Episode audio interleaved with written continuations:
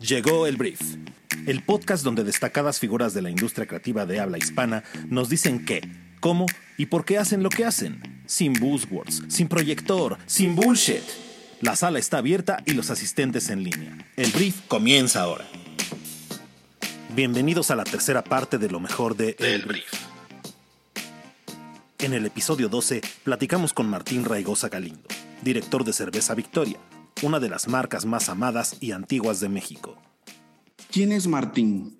¿Quién soy? Martín es, eh, bueno, nací en, en, Mazatlán, Sinaloa, soy, soy, soy del norte primero que nada, eh, tengo 30 años y, y bueno, tengo ya un, un, tiempo viviendo en la Ciudad de México y aprovechando las, las, bellezas de la ciudad, ¿no? Yo tuve la oportunidad de estudiar en el TEC de Monterrey, estudié negocios internacionales y debido a carrera y algo que me apasiona muchísimo, que es las culturas y viajar, tuve la oportunidad de vivir fuera de, de, México muchos años. Soy alguien que una de sus pasiones es el tema de las culturas y, y, cuando hablo de esto hablo también de nuestra cultura mexicana. Yo me autoproclamé un embajador de la cultura mexicana para tratar de llevar todo lo que representa México, que creo que es hermoso y es, es grandioso.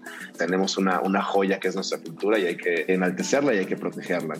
Tengo mi marca de, de moda que yo le llamo que es mi terapia creativa, totalmente nada que ver con lo que hago con Grupo Modelo. Este, pues la verdad es que me, me ayuda muchísimo. ¿Cuáles son tus responsabilidades? La forma en la que nos gusta trabajar en Grupo Modelo es, no es simplemente una dirección de marca, sino es una dirección de negocio. Y ese es mucho el pensamiento y la bajada que nos da eh, Pedro Erb, que es nuestro CMO, de cómo tenemos que empezar a pensar como brand CEOs, ¿no? Y, y es, es, muy diferente ser un brand CEO a un brand manager.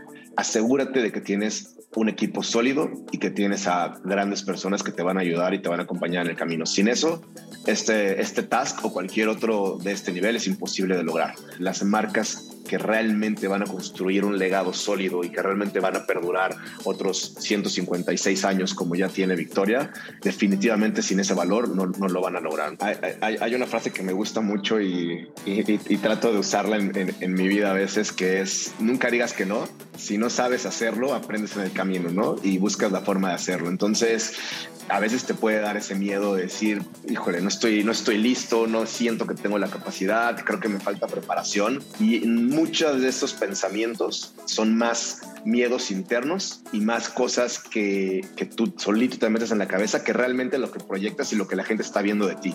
El brief. ¿Cuál es el mayor reto que hoy estás resolviendo? Si, si, tú no tienes las personas que deben estar, las manos que deben estar, en especial en marcas tan grandes y en este, proyectos tan importantes, vas a terminar cargándole la mano muchísimo de un lado y vas a terminar eh, afectando al equipo, ¿no? Entonces, el, el, el, reto más grande y, y, mi prioridad ahorita como líder tomando esta marca fue justo empezar a complementar al equipo. Es algo que ya hemos logrado, pero eso te diría que es el, el, más grande, ¿no? Pero también porque tienes que encontrar a las personas correctas. Es uno de los, de los skills más importantes en un líder, ¿no? Existe esta falsa, esa falsa creencia que todo, todas las personas deben de estar motivadas como si fueran eh, el CEO de la compañía, ¿no? Y no todas las personas quieren ser el CEO de la compañía. Entonces hay que encontrar la motivación de las personas porque hay alguien que a lo mejor quiere tener una vida balanceada. Los CEOs no tienen vidas balanceadas. hay cosas que, que son trade-offs que se tienen que hacer en la vida, ¿no? Hay que entender muy bien eso. Es lo que realmente va a generar el éxito de, de tu marca, de tu negocio, de tu proyecto, ¿no? O sea, es imposible pensar que tú, aunque seas el líder, el CEO, lo que sea, pero sin el equipo no, no lo puedes hacer. O sea, si tú fueras una marca, ¿cuál sería tu eslogan? Martín Ravigosa de humanos para humanos. Para mí esa parte es súper importante, ¿no? El, el, tema de, de, realmente ser personas eh, en todo lo que hagas, negocio, y esto no se tiene que confundir por un tema, no sé, y no porque esté mal, ¿no? Pero por un tema hippie, eh, pero creo que es muy importante en todo lo que hacemos, que siempre no quites de, de, de tu cabeza el componente humano. En el episodio 13, escuchamos a Rodrigo Figueroa, todo un referente en el negocio de la publicidad, el entretenimiento y la producción de contenidos en Latinoamérica. Un creativo visionario, Rodrigo Figueroa Reyes. Rodrigo, ¿cómo estás? Hola Fernando, ¿cómo va? Encantado, gracias por la invitación.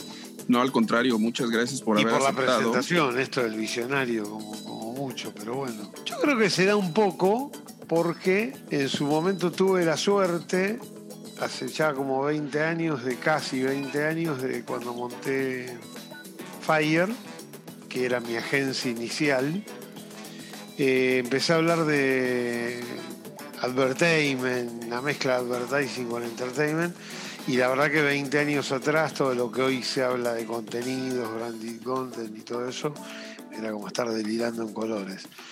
Rodrigo Porat fue nombrado como una de las 10 personas de la comunicación a tener en cuenta en el mundo. O sea, y lo sigue siendo, pero vámonos un poquito más hacia atrás, Rodrigo. ¿Nos puedes platicar cómo fueron tus inicios? A ver, yo empiezo en el año 87 como mensajero. En México, como le dicen, mensajero, ¿no? El que lleva los paquetes ahí dentro de la agencia, va y lleva, llevaba originales en cartón y todas cosas que parecen de, de la prehistoria. Y la verdad que comencé en una agencia importante, Rato, BBDO. Rato era como el Enrique Giver de aquel momento, de las Raki, uno de esos personajes importantes de la industria argentina. Y bueno, empecé como cadete y mensajero y lo que hacía era muy curioso mirar un poco qué pasaba y me acuerdo que me crucé con Fernando Vega Olmos, que hoy es amigo, y Fernando ya desde joven era, me debe llevar 9, 10 años, no más Fernando, y ya él era director general creativo, que para aquel momento era como una locura. El Brief. By Rosbrief. Bueno, fui ascendiendo como trainee en redacción, después copy junior, copy senior, director creativo, director general creativo y presidente. Y pasé por Rato de BDO, por una agencia muy pequeñita. Fui a Grey, que me llamó Fernando nuevamente cuando se fue a Casares Grey. Eh, de ahí me fui a Pragma. En Pragma estuve tres años. Me volví a ir un año a otra agencia eh, sin mucha trascendencia y volví a Pragma tres años más. Ahí con ese. Salté de redactor senior a director creativo en esa agencia y volví como director general creativo a Pragma FSB y después ya presidente de DDB. Estando en DDB para el año 2000 más o menos, 2002, dos- sí, 2002, monté eh, Fire. Al final estaba yo leyendo algo que, que comentaste. La publicidad tradicional dejó de ser una mera experiencia de comunicación para transformarse en una poderosa arma del entretenimiento. Es tu Sí, forma es- como tú la es- ves, ¿no? Sí, sí. Mira, yo creo que hay dos tipos. La del entertainment puro, como contenido, desde ser una película o ser un cortometraje o ser un show, formato entertainment puro, y estar comunicando los valores de una marca. O la misma publicidad, voy a nombrar, no sé, de las, de las buenas, de las más conocidas, Nike, por ejemplo.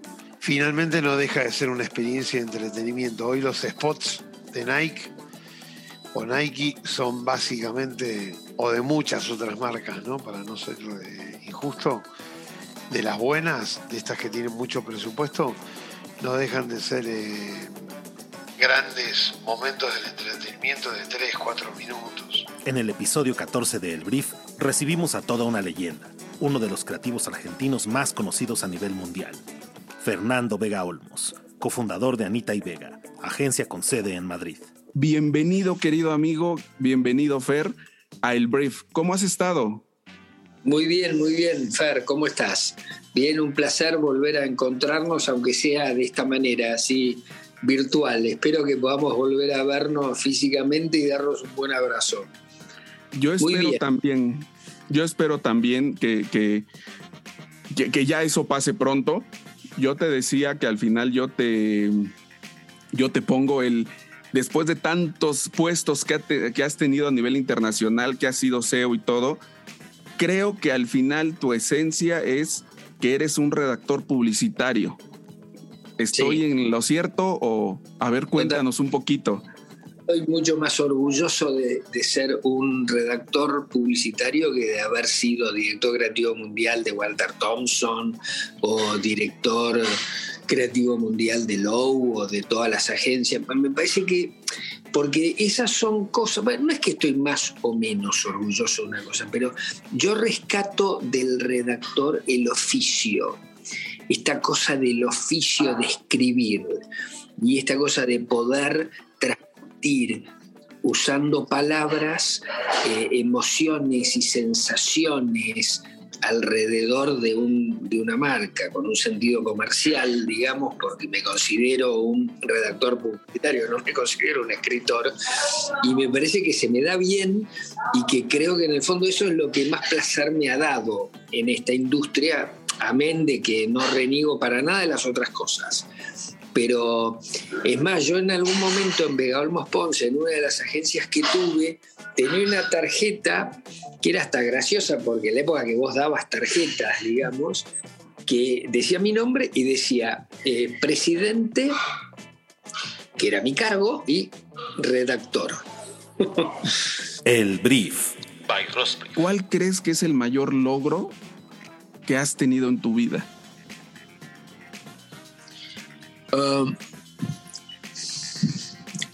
Nadie ha creído tanto en la creatividad latina como yo. Nadie. Nadie. Yo creo que sí me animo a decir que soy el, la persona que más ha confiado en el talento latino en nuestro sector y lo ha llevado a competir en grandes ligas sin ningún... Eh,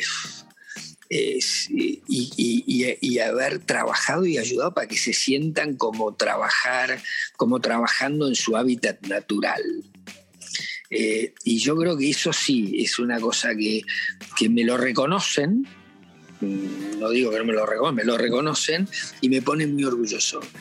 Eh, yo cada vez que elegí un latino para, para una posición me fue bien y, lo ayudé y ayudé a esa persona para que se sienta que tenía todo para poder hacerlo bien.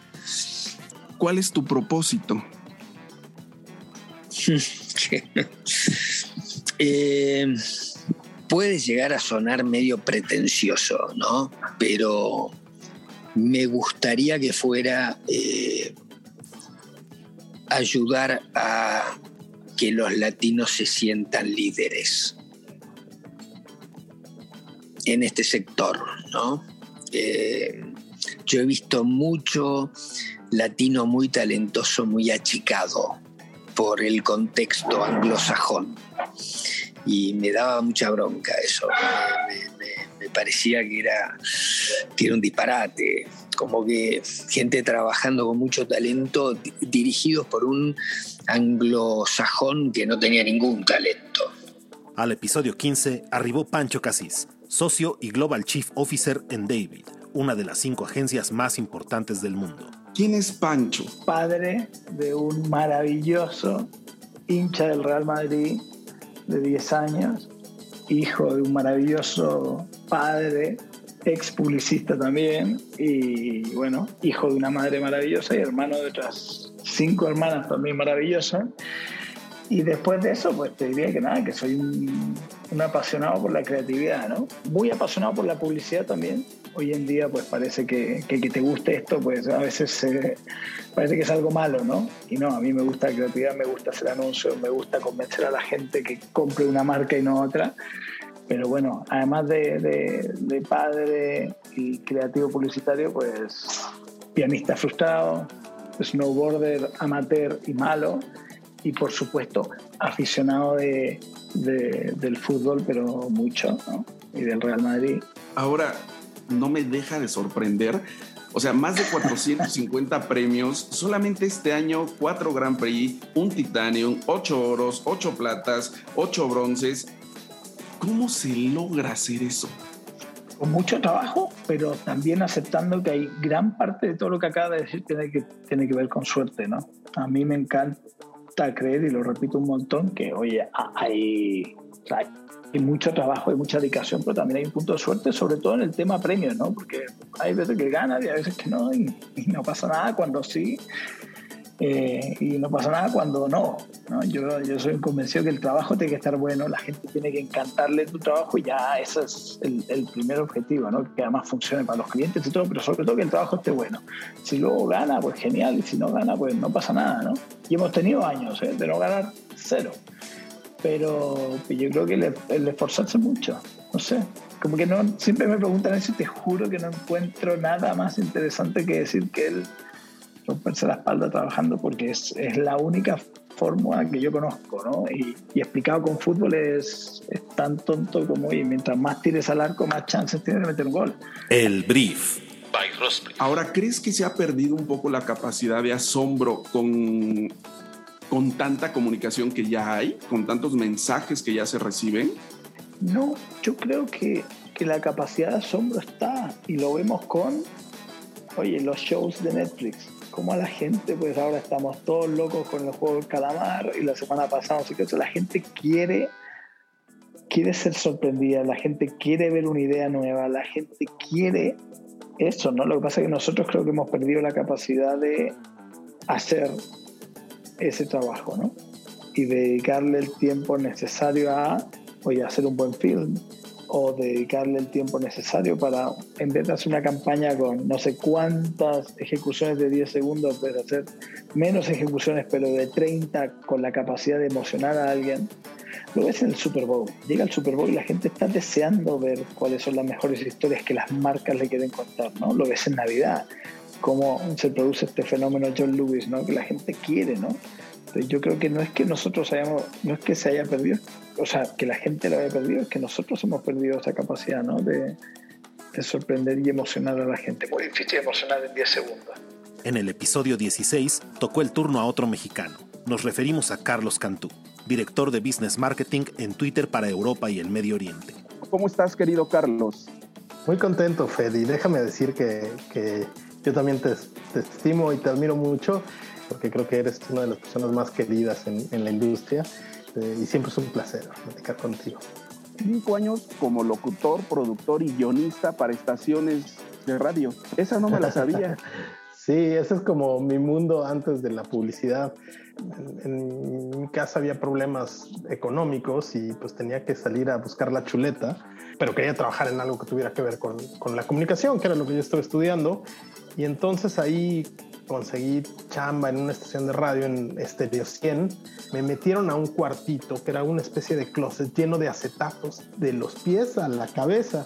Y me dijeron, bueno, pues tu primer proyecto es ordenar este, esta discoteca. Y era una discoteca real, eran Entonces imagínate, no sé, pues cuántos, cuántos eh, LPs tenía la estación, pero me tocó ordenarlos todos. Y luego pues ahí fui aprendiendo yo quería ser locutor, pero, pero no me daban chance porque tenía una voz como muy juvenil para la estación.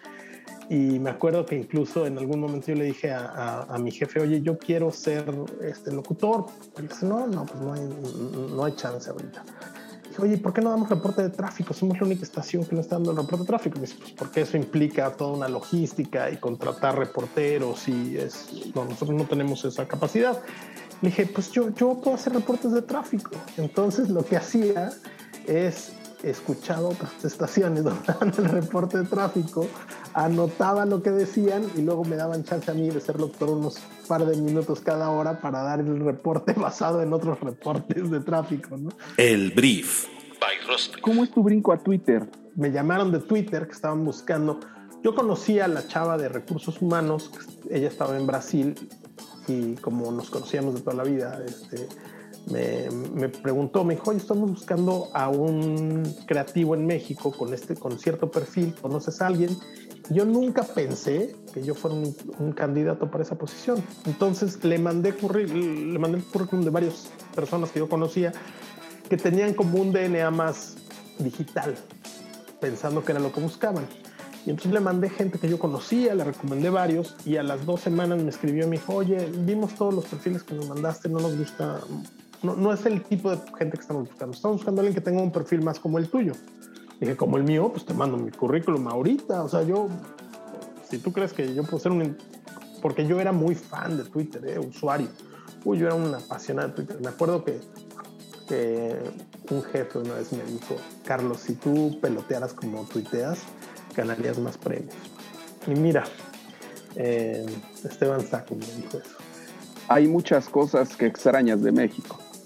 Y tal vez muchas cosas que estando en México nunca te pasaron por acá, ¿no? Totalmente. Y también me pasó que yo siempre me he sentido muy orgulloso de ser mexicano, siempre. Pero como que no me sentía tan identificado. No es que dijera no soy latino. Pues claro que soy latino, pero no era algo que me diera, ¿sabes? Como que no, no era importante para mí. Y cuando llegué acá encontré ese, ese referente que me ha ayudado mucho. Entonces, hoy me siento muy orgulloso de ser mexicano, pero también me siento muy orgulloso de, ser latino y, quiero que, que, en Europa conozcan todo lo que México tiene y todo lo que el talento mexicano tiene, pero también todo lo que hay en Latinoamérica y todo lo que el talento latinoamericano tiene. Y la verdad es que he tenido la suerte de poder trabajar con gente muy talentosa latinoamericana que está aquí en Europa, con la que trabajo porque son muy talentosos y porque sé que van a hacer un trabajo eh, que, que, que va, va, a generar buenos resultados. Y qué padre poder demostrar que, existe mucho talento latinoamericano en, en, Europa también, ¿no? Y que, y que podemos hacer trabajo que, esté a la altura de cualquier trabajo en el mundo. Al episodio 17 llegó otra gran leyenda de la alta dirección de las industrias creativas. Nos referimos a Alejandro Cardoso, Global CEO en Massivart. Sin más, les presento a Alejandro Cardoso. Alejandro, ¿cómo estás? Hola Fer, muy buenos días, gracias. ¿eh? Un placer saludarte. ¿Cómo empezar de Bellboy y terminar de CEO de una agencia global? El proceso, digamos, de crecimiento personal y cuando lo veo a lo largo de los años y volteo atrás y digo, wow, todo lo que pasó, eh, me lleva siempre a reflexionar y sobre todo cuando lo hago platicando con alguien como tú ahora en Petit Comité, aunque lo vayan después a escuchar otras gentes, pero se lo estoy platicando a mi amigo Fernando, es, eh, es el proceso de reflexionar sobre lo que uno hizo bien, lo que has logrado y por qué lo has logrado, y cómo puedes compartir ese conocimiento o esa experiencia de vida con alguien que aprecie ese a compartir ese abrirte y que sirva de algo en su vida. Hay cinco cosas que siempre he dicho que me han ayudado desde ese inicio y ahora hablaré de él, de cómo se dio mi inicio de Bellboy a, a director de mercadotecnia de esa misma cadena de hoteles. Eh, y la primera es que siempre he dicho que tienes que identificar oportunidades. Las oportunidades nos pasan por el frente como un tren a todos los seres humanos. ¿Cuántas veces no habrás tú escuchado yo muchas?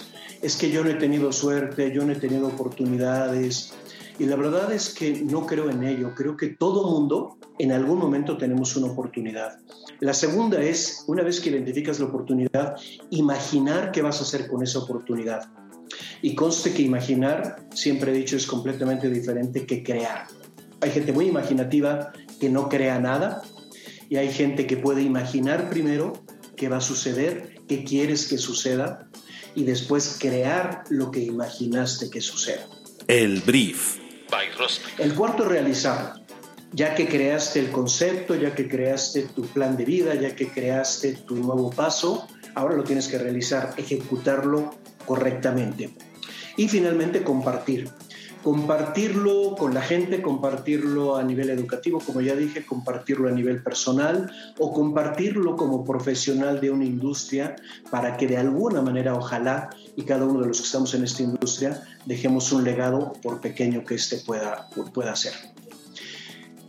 Me pasaron cosas difíciles, pero no graves. Viví en condiciones muy complicadas, muy pobres, pero no me morí de hambre, simplemente estaba muy flaco y pues ese proceso de, aprendizaje y de lucha y de resiliencia y de no dejar y no claudicar en una idea fue lo que me permitió mantenerme con el sueño, lograrlo, porque siempre les he dicho, miren, no soy actor frustrado, porque fui actor cuatro años y de eso viví y me encantó. Y trabajé en 11 obras de teatro, y trabajé en fotonovelas, y trabajé en radionovelas.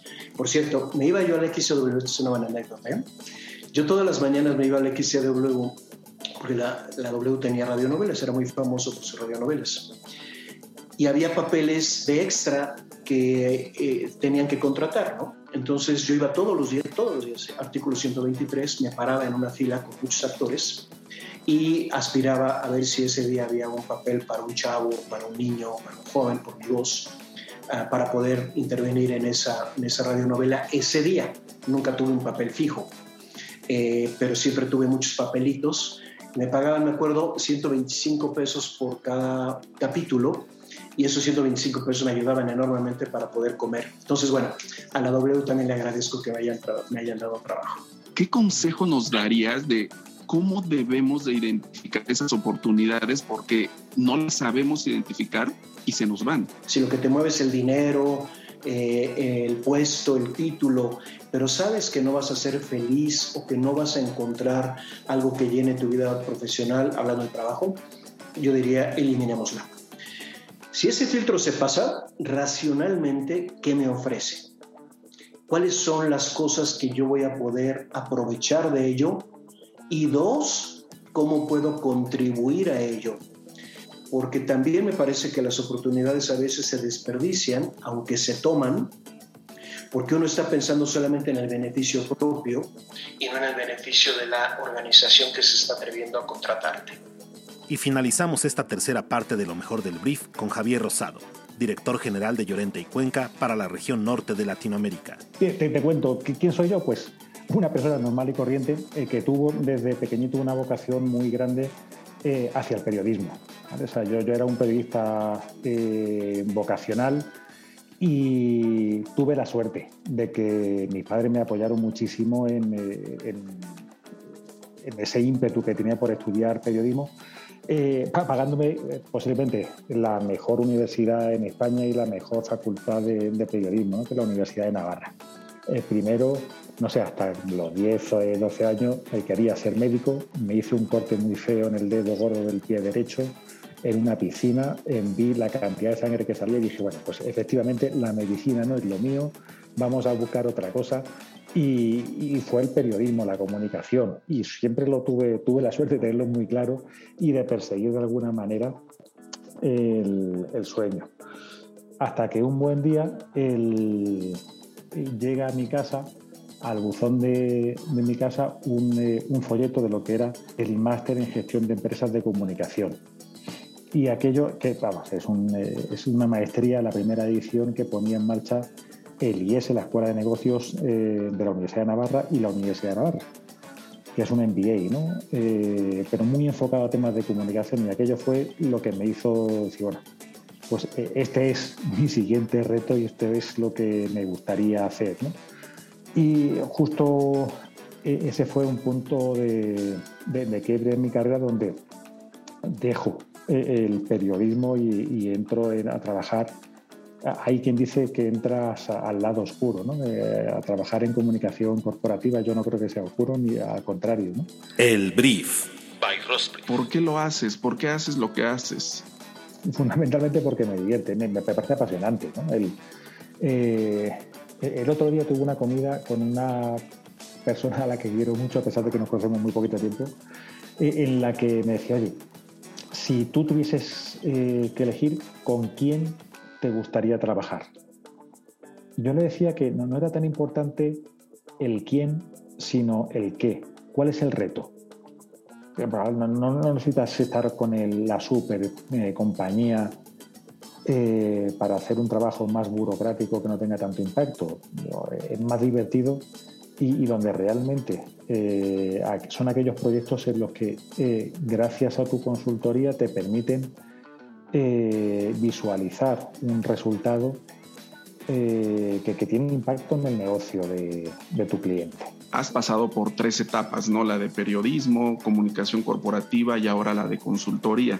¿Qué tan fácil o qué tan difícil ha sido llegar hasta donde estás el día de hoy? Yo siempre he intentado, eh, y te hablo a nivel ya más, más personal, ¿no? intentar hacer las cosas lo mejor posible. Es algo que me inculcan desde casa. A mí siempre me decían, hay que hacer las cosas lo mejor posible y, ser buena gente. Yo lo intento. Eh, de verdad que esas han sido un poco las dos cosas que han guiado, no mi trayectoria profesional, sino mi vida. Ojalá, ¿no? Cuando eh, llegue al cementerio y alguien tenga que poner un epitafio, diga, oye, pues lo consiguió, no lo consiguió, no soy yo quien lo puede decir ahora mismo y espero que tarde mucho tiempo en ponerlo en el epitafio, también te lo digo, no tengo ninguna prisa. En, confirmarlo, dejarlo de, eh, de confirmar. Esto es solamente una probadita de lo que podrás escuchar en esta serie de Rosbrief Podcast. No te pierdas la siguiente parte de lo mejor de la primera temporada de El Brief, el podcast donde destacadas figuras de las industrias creativas nos cuentan qué, cómo y por qué hacen lo que hacen. Hasta la próxima.